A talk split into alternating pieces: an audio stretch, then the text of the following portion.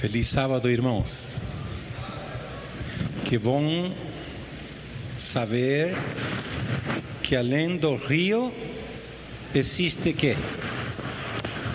paz. Além do rio existe que paz. Feliz de estar com vocês. Obrigado, Pastor Bovi, por o convite. Hoje eu não pensava estar aqui, mas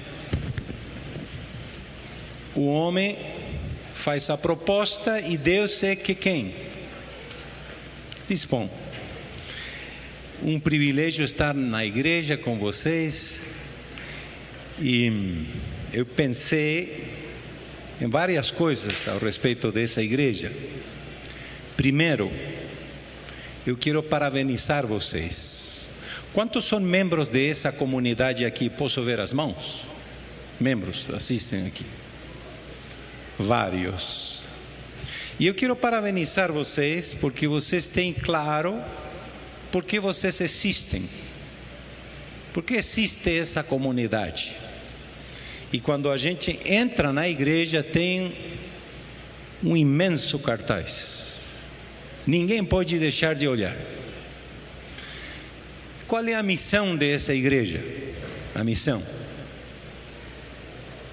A missão dessa igreja: batizaos em nome do Pai, do Filho e do Espírito Santo, ensinando a guardar todas as coisas que eu vos tenho ordenado. A missão, simples, está na Bíblia. Qual é a visão de vocês? Como vocês visualizam vocês mesmos? Como é que vocês se olham para vocês? Para que nós estamos aqui? Como é que nós somos? E como é que nós somos? E eu fiquei feliz a visão de vocês. Ser, olha que lindo, ser. Poderíamos colocar aí fazer. Vocês colocaram que ser. E ser quê? Ser em Cristo, em Cristo. Uma comunidade amorosa. Quando eu li, eu pensei, eu quero ser membro dessa igreja. É uma comunidade amorosa. O sorriso de vocês já fala. Faça um sorriso para que eu que venho de fora possa me sentir amado. A ver, quem faz o melhor sorriso? Tem vários que ganharam. Um sorriso. Sorriso. O texto de vocês fala assim: uma igreja em Cristo, ser uma igreja em Cristo, uma comunidade amorosa, amorosa. As pessoas estão desesperadas por amor, por amor.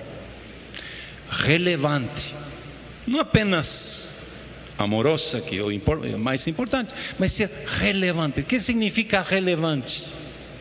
Relevante. que faz uma diferença onde ela está. Que bom. Terceira coisa, transformadora de vidas. As pessoas que chegam aqui, a vida delas vão ser quê? Transformadas. Eu quero ser membro de uma igreja que sabe para que está, para que existe. E último, como que vocês vão conseguir isso? Um processo. Parabéns. Se você não sabe quem é, nunca vai ser. Mas além de saber o que você quer, como vou chegar lá? Quantos membros da igreja? Levante as mãos os membros dessa igreja, dessa comunidade, por gentileza. Levante. Pode decorar comigo o processo. Qual é o processo? Perte. Segundo, aprender. E terceiro, servir. Eu quero ser membro da igreja de vocês. Parabéns. Ter uma missão além de ter um edifício. Porque você pode ter um edifício, mas para quê? Qual é o propósito desse edifício? Apenas o sábado. Eu quero de coração parabenizar vocês por a visão, a missão e o processo que vocês têm. Amém? Eu prego nas diferentes igrejas da PLAC. Quase todos os sábados tem mais de 300 lugares de culto. É, poucas vezes passo por a mesma igreja no ano. Eu passei aqui no meio da pandemia, pregamos também com minha esposa e meu filho um domingo. E ver vocês com uma comunidade que sabe para que está, que tem um propósito, enche o coração de alegria. Enche o coração de alegria. Eu gostaria de vocês me acompanharem em uma viagem. Quantos gostam de fazer viagem? Gosta? Quem gosta de fazer viagem e não pagar? É demais. E quem gosta de fazer uma viagem ao estrangeiro sem pagar? Levante a mão. Tem pessoas que estão pulando, estão pulando de alegria. Todos nós gostamos de viajar. Mas sabe uma coisa? Os livros, os livros, são uma chance de viajar. Viajar. São uma janela que abrem lugares, histórias. E você pode viajar estando na sua casa. E tem um livro da Bíblia que eu amo, que é o livro de Gênesis. Gênesis, nós estamos estudando esse livro agora. E eu quero convidar vocês a abrir suas Bíblias no livro de Gênesis, no capítulo 28. Capítulo 28. É uma história fascinante. E eu gostaria que nós viajássemos para o deserto. Ah, pastor, viajar ao deserto não é um lugar que eu escolheria. Quantos de vocês conhecem o deserto de Atacama, no Chile? Tem alguém que conhece o deserto de Atacama, no Chile? Conhece? Gostou? É um lugar extraordinário. Tem lugares que parece que você está na lua. Eu não estive na lua, mas é tão estranho o deserto de Atacama é o deserto mais seco do mundo. E eu e a minha família e eu já, ande, já andivemos por o deserto oito vezes. Oito. Quatro de ida da Argentina para, para o Peru e quatro de volta. São oito vezes que nós atravessamos o deserto de Atacama. Alguém já passou oito vezes por o deserto de Atacama? Então, sou privilegiado. O deserto de Atacama é um deserto deserto. É o mais seco do mundo. Mais seco do mundo. E como tem uma distância longa entre a fronteira de Chile, de Peru, você desce e para passar para a Argentina, nós escolhíamos o passo de Hamas, Hamas, que tem 5.200 metros de altura. Você fica sem ar. E você desce da Cordilheira dos Andes e entra no deserto do Atacama. E o deserto é um lugar deserto porque não tem ninguém. E nós parávamos de noite e durante o dia fazíamos o percurso de, sei lá, 800, 900 quilômetros através do deserto. E tem lugares onde aparece um cartaz que fala abasteça aqui, porque o próximo posto está aqui a 300 quilômetros. 300, não tem nada, deserto. E teve algumas vezes que nós ficávamos no posto da polícia do Chile, que são os carabineiros. Os carabineiros seria a polícia militar do Chile. E nós ficávamos ali dormindo no carro, no carro. Meu filho mais velho e eu dormíamos no deserto no deserto, olhando para as estrelas. E minha esposa e meu filho caçula dormiam no carro. E o deserto é frio na noite, frio. E silencioso. apenas você escuta.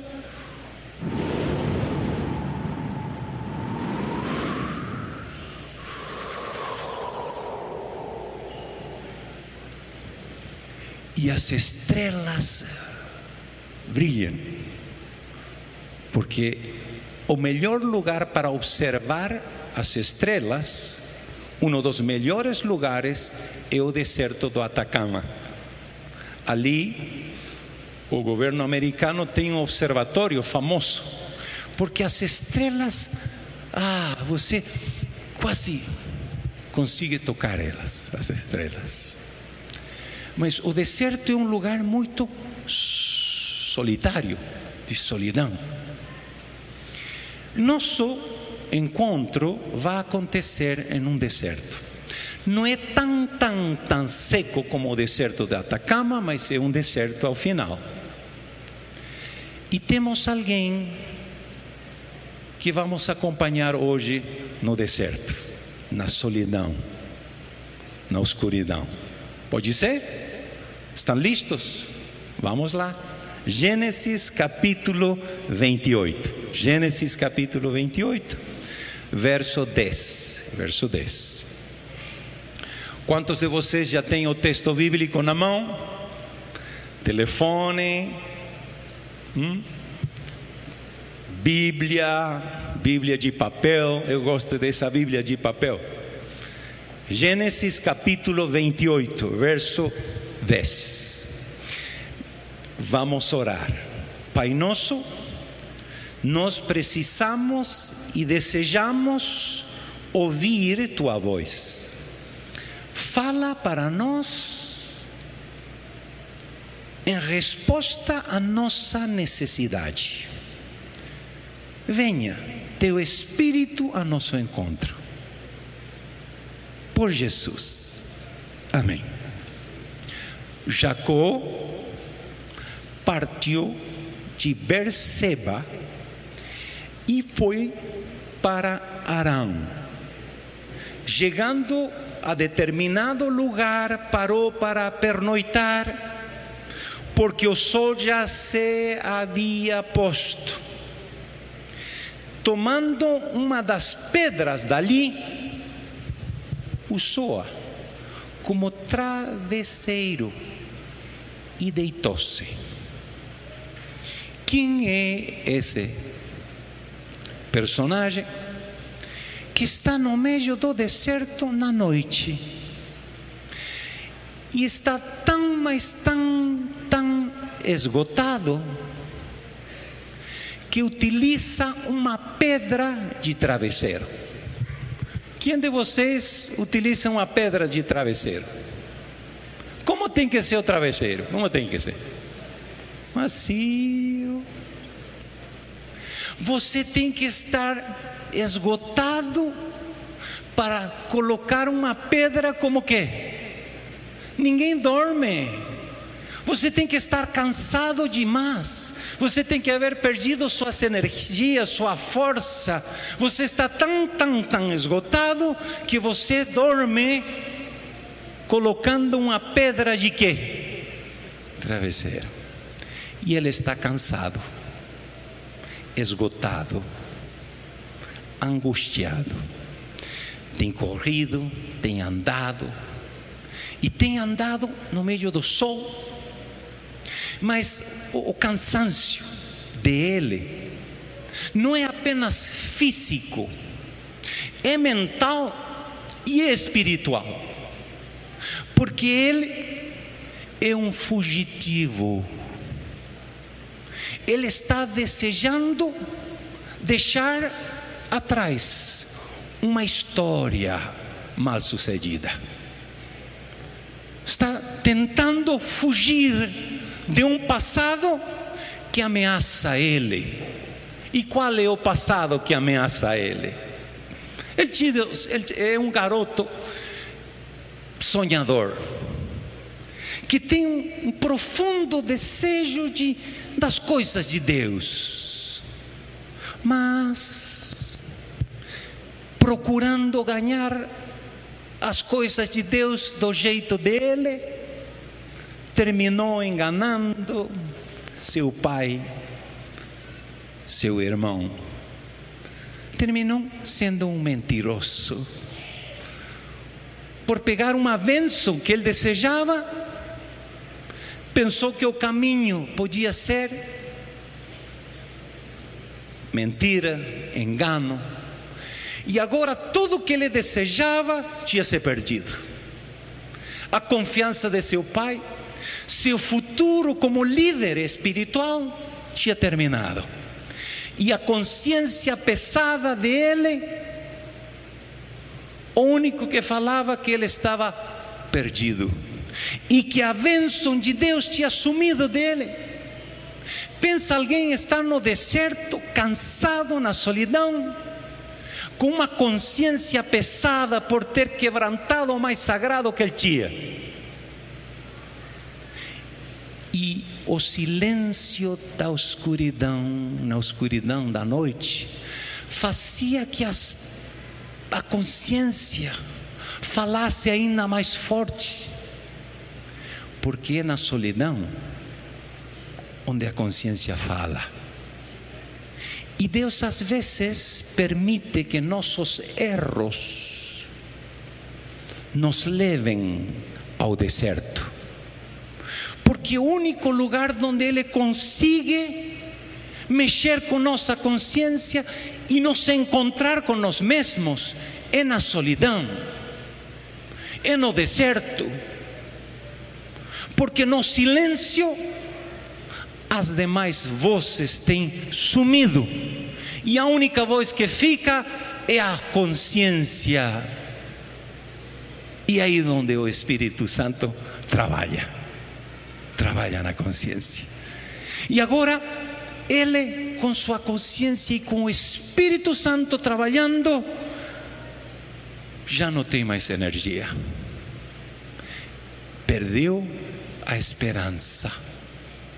Tem orado, chorado, clamado, suplicado enquanto ele anda, mas nenhuma resposta ele teve.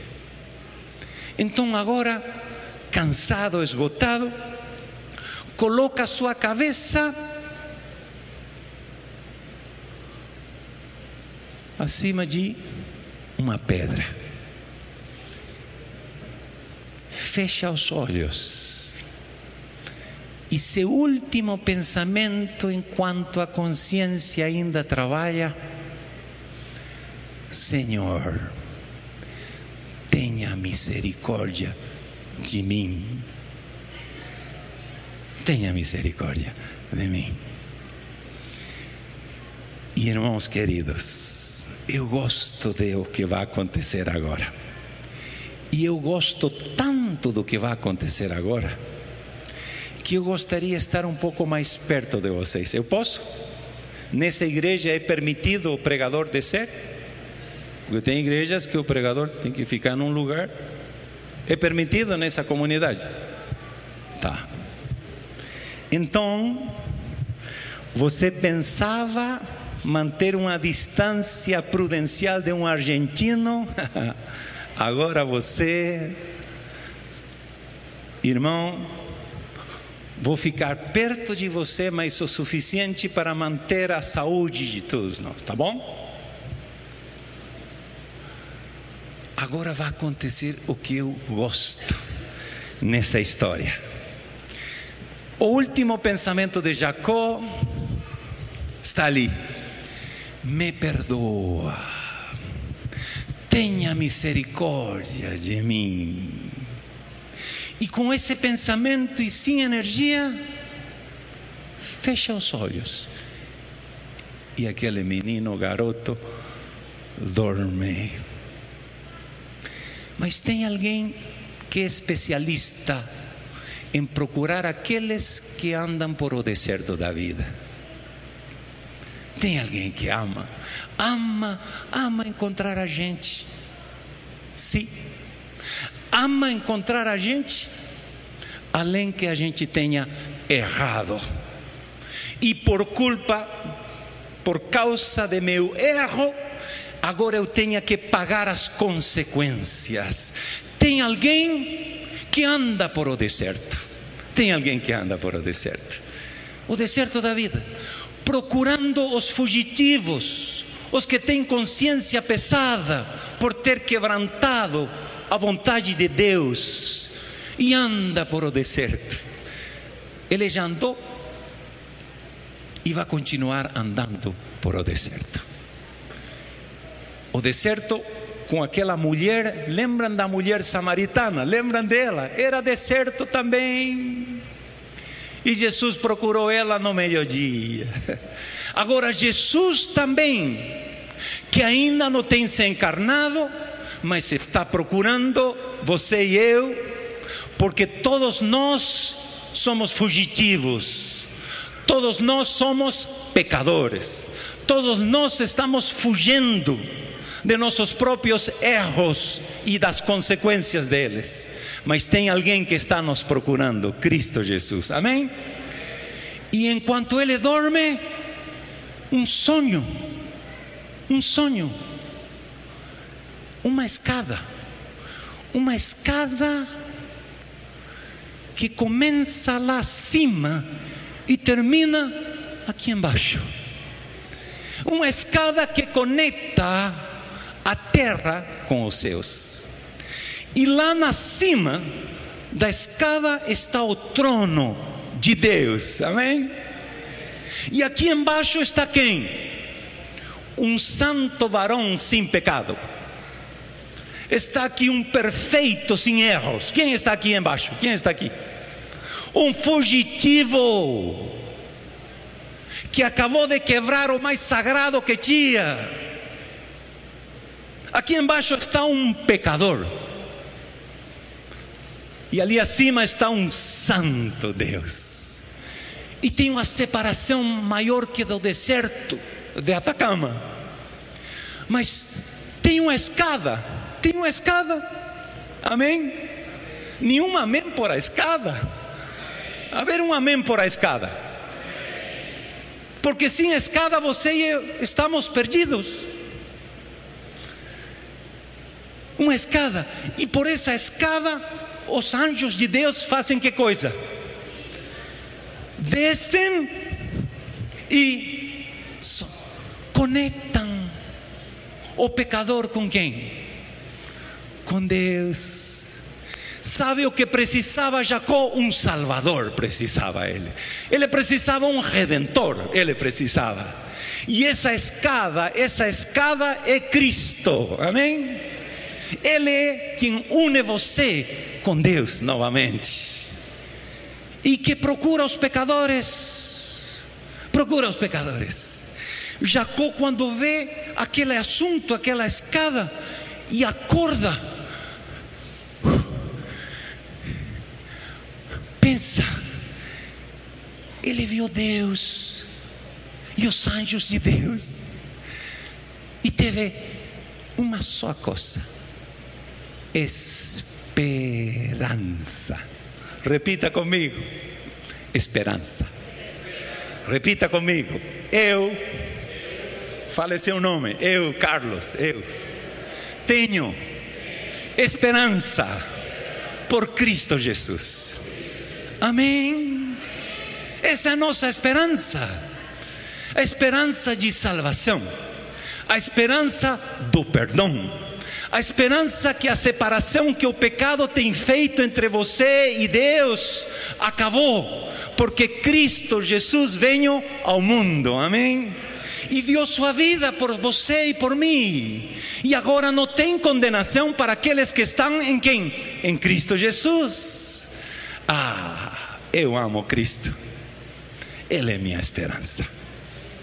Jacó acorda e fala: gente, esse lugar não é deserto.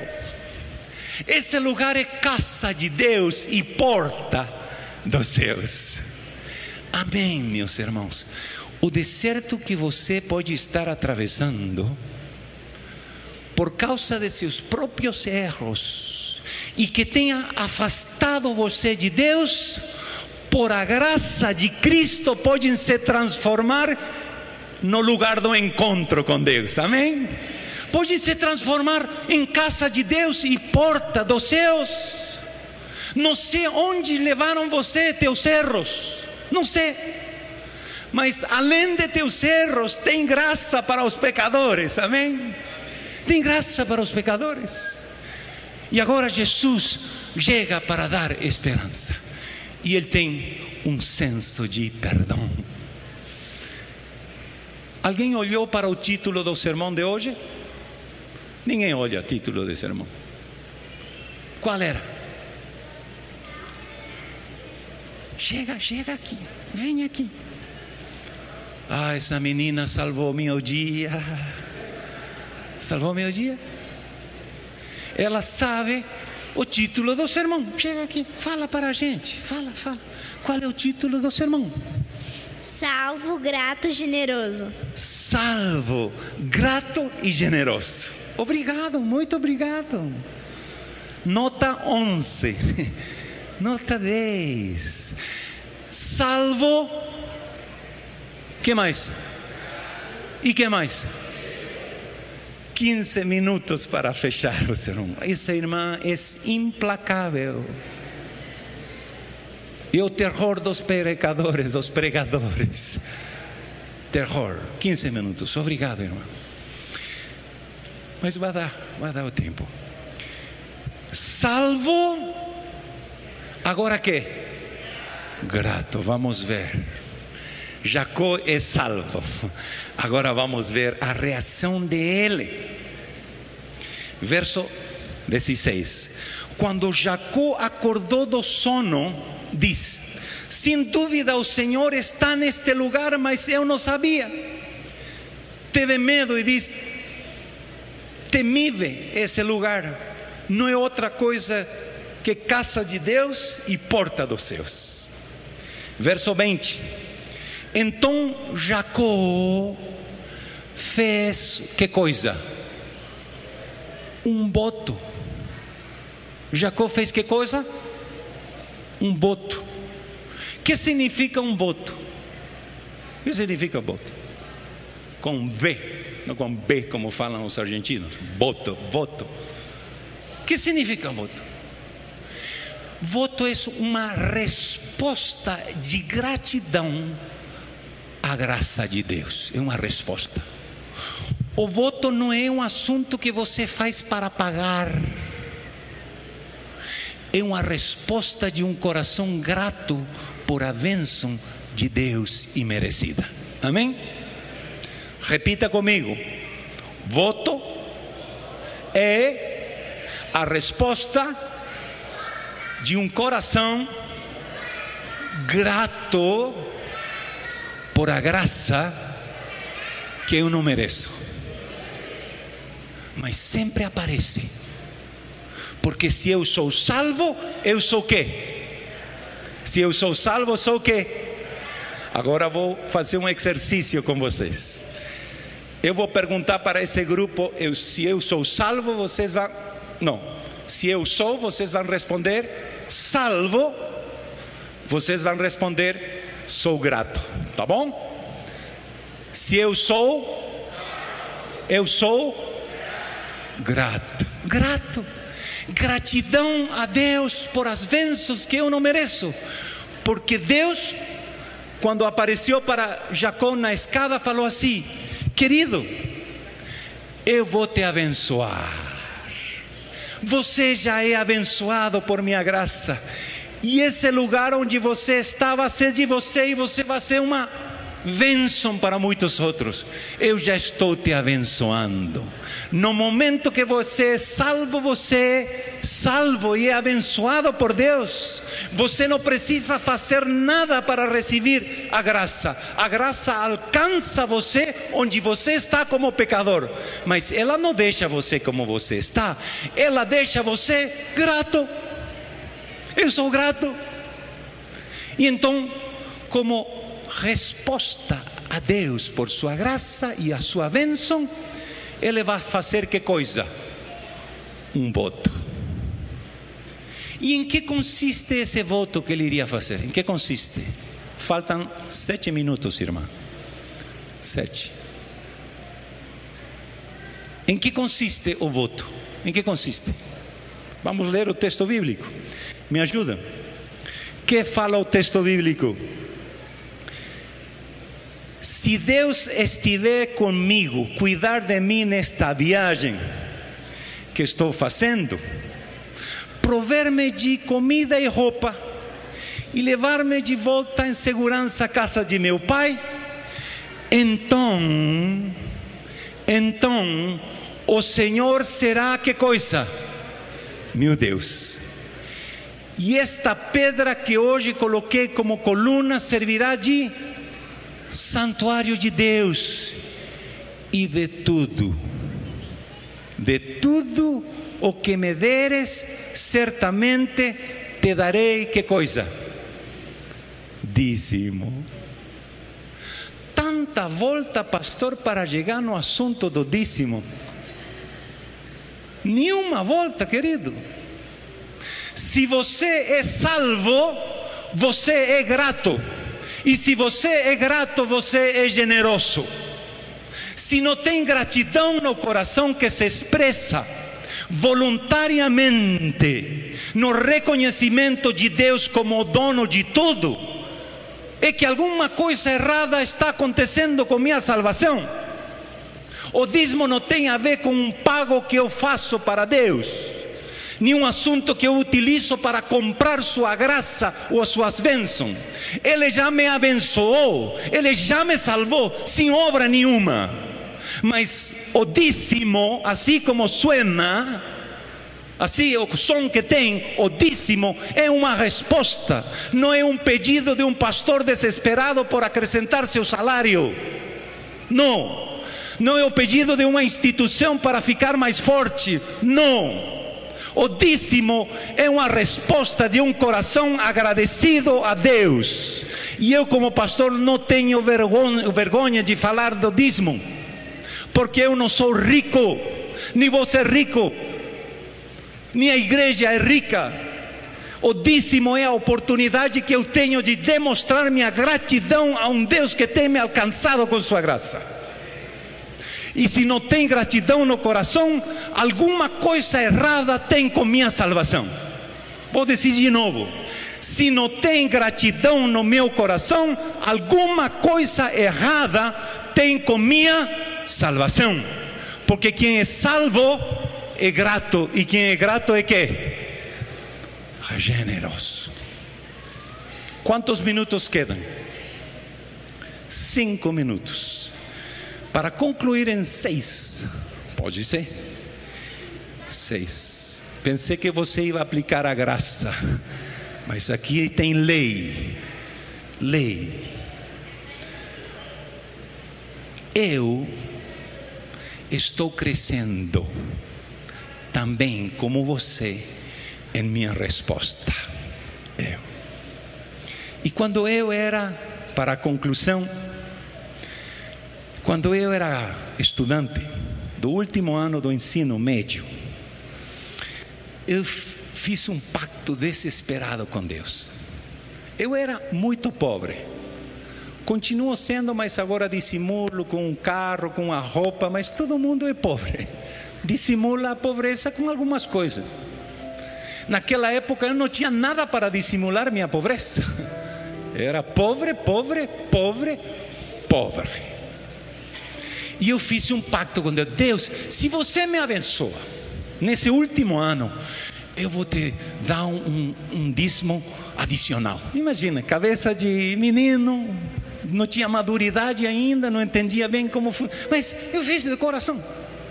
E eu fui vender livros, vendi livros no verão. E foi bem abençoado. Vendi tanto livro, irmã, tanto livro, que paguei meus estudos para um ano todo paguei a roupa para minha formatura, paguei os estudos de meu irmão e voltei ao colégio com muito efetivo na mão. E trouxe minha oferta especial. Mas eu trouxe minha oferta com um cheque. Cheque. Tem cheque aqui, né? Que um cliente meu tinha alguém que tinha comprado muitos livros, deu um cheque de um valor bem importante. E falei para o tesoureiro, tesoureiro da igreja: eu trouxe minha oferta especial. E ele ficou com os olhos grandões. Como é que você tem tanta grana? Você roubou alguém? O que, que aconteceu? E contei e entreguei. Eu estava feliz da vida. Passaram dois meses. Naquela época, os bancos não funcionavam como agora. E o tesoureiro me procurou e falou: Carlos, o cheque não tem fundo. Não, tem fundo. Problema de Deus. É problema de. E eu tinha grana, grana. Mas ah, comecei a pensar, Deus, para um pouco. Eu preciso me formar e tenho que comprar meu terno, terno de formação. Eu quero ir também à minha viagem do final do ano com todos os meus companheiros. Então, e sabem que eu fiz? Comprei um terno, um terno com minha oferta. Comprei um terno. Comprei um terno e comprei a viagem, paguei tudo. Passou um ano e com a consciência assim, como Jacó, tá. Você sabe essa consciência, né? Uma consciência assim. Chegou o final do ano e eu tinha que vender livros de novo. E aí eu lembrei de meu pacto: Deus me ajuda, me perdoa, por favor. E fui vender livros. E Deus, na sua misericórdia, me colocou no deserto. Pensa no deserto. Vendi, mas não cobrei. E terminou o verão e não dava para passar o primeiro semestre, não dava, apenas era para os quatro primeiros meses de estudo. E aí o inimigo vem outra vez, mas Carlos, você vai se formar em teologia, então se você utilizou já de maneira antecipada para o terno, eh, não é tão mal assim. Viu que o inimigo coloca mentiras na cabeça. Mas minha consciência, não, eu fiz, eu fiz, eu fiz. Que eu iria agradecer a Deus. Chegou o último dia, cobrei tudo o que tinha que cobrar e apenas tinha para quatro meses. E era um sábado de manhã e eu estava na igreja, sentado como você, sentado assim. E passou quem? E na Argentina não tem o prato, tem uma coisa longa assim, com tipo um canasto, um cesto, uma sacola, né? Passou assim, ia se acercando, ia se acercando. E eu tinha o dinheiro aqui que tinha cobrado para dar meu pacto. E o dinheiro, oh, não queria sair, não queria. Mas no momento eu pensei, Deus deu. E não importa o que aconteça. Deus deu. E é dele. E eu reconheço Ele como Deus. E fiz um esforço. Tirei assim. E coloquei.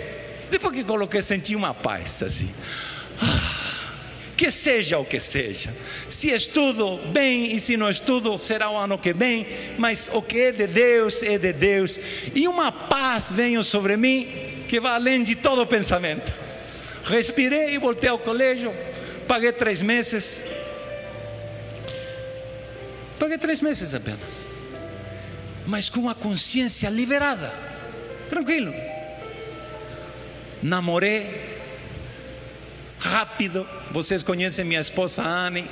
Ela era tão linda que eu não queria perder ela. Eu, eu tenho que me casar com ela. Então, um pouco tempo comprometimos para casar.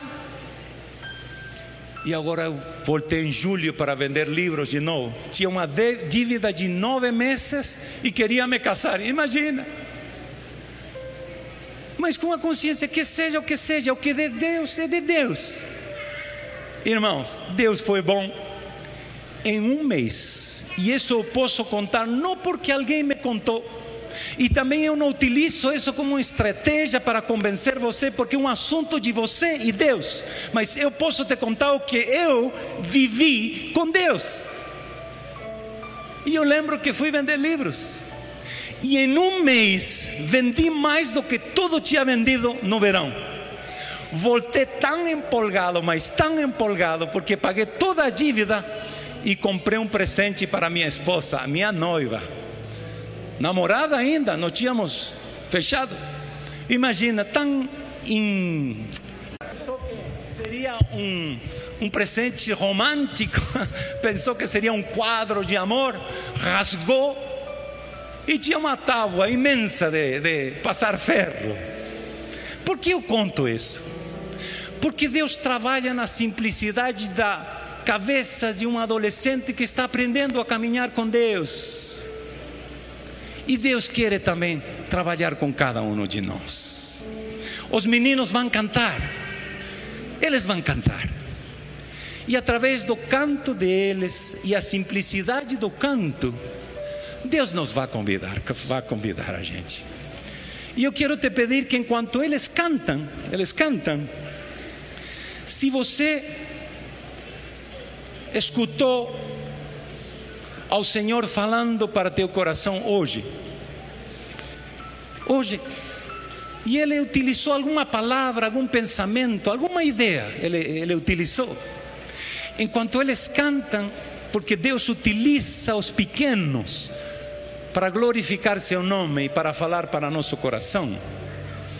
Enquanto eles cantam, eu quero te pedir uma coisa. Onde você está, se coloca em pé para se reconsagrar a Deus. Porque se você é salvo, você é grato. E se você é grato, você é generoso. E você quer responder a Deus em gratidão e em generosidade. Será que está funcionando? Venham todos, todos venham. Ao chamado de quem? De Jesus. O chamado de aquele que procura você no deserto e alcança você com sua graça e a sua misericórdia. Venham, venham ao chamado de Jesus. E enquanto os meninos cantavam, sabem quem foi o primeiro em fazer o esforço para se levantar? Esse homem aqui, Pastor Fugner, olhou para a esposa e vou me levantar. Um homem que há décadas tem aceitado o chamado de ser fiel ao Senhor.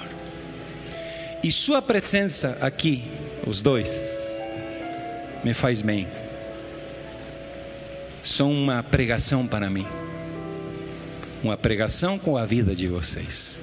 Que tem aceitado o chamado que os meninos cantaram, venham todos. E aqui está ele caminhando há várias décadas nos caminhos do Senhor.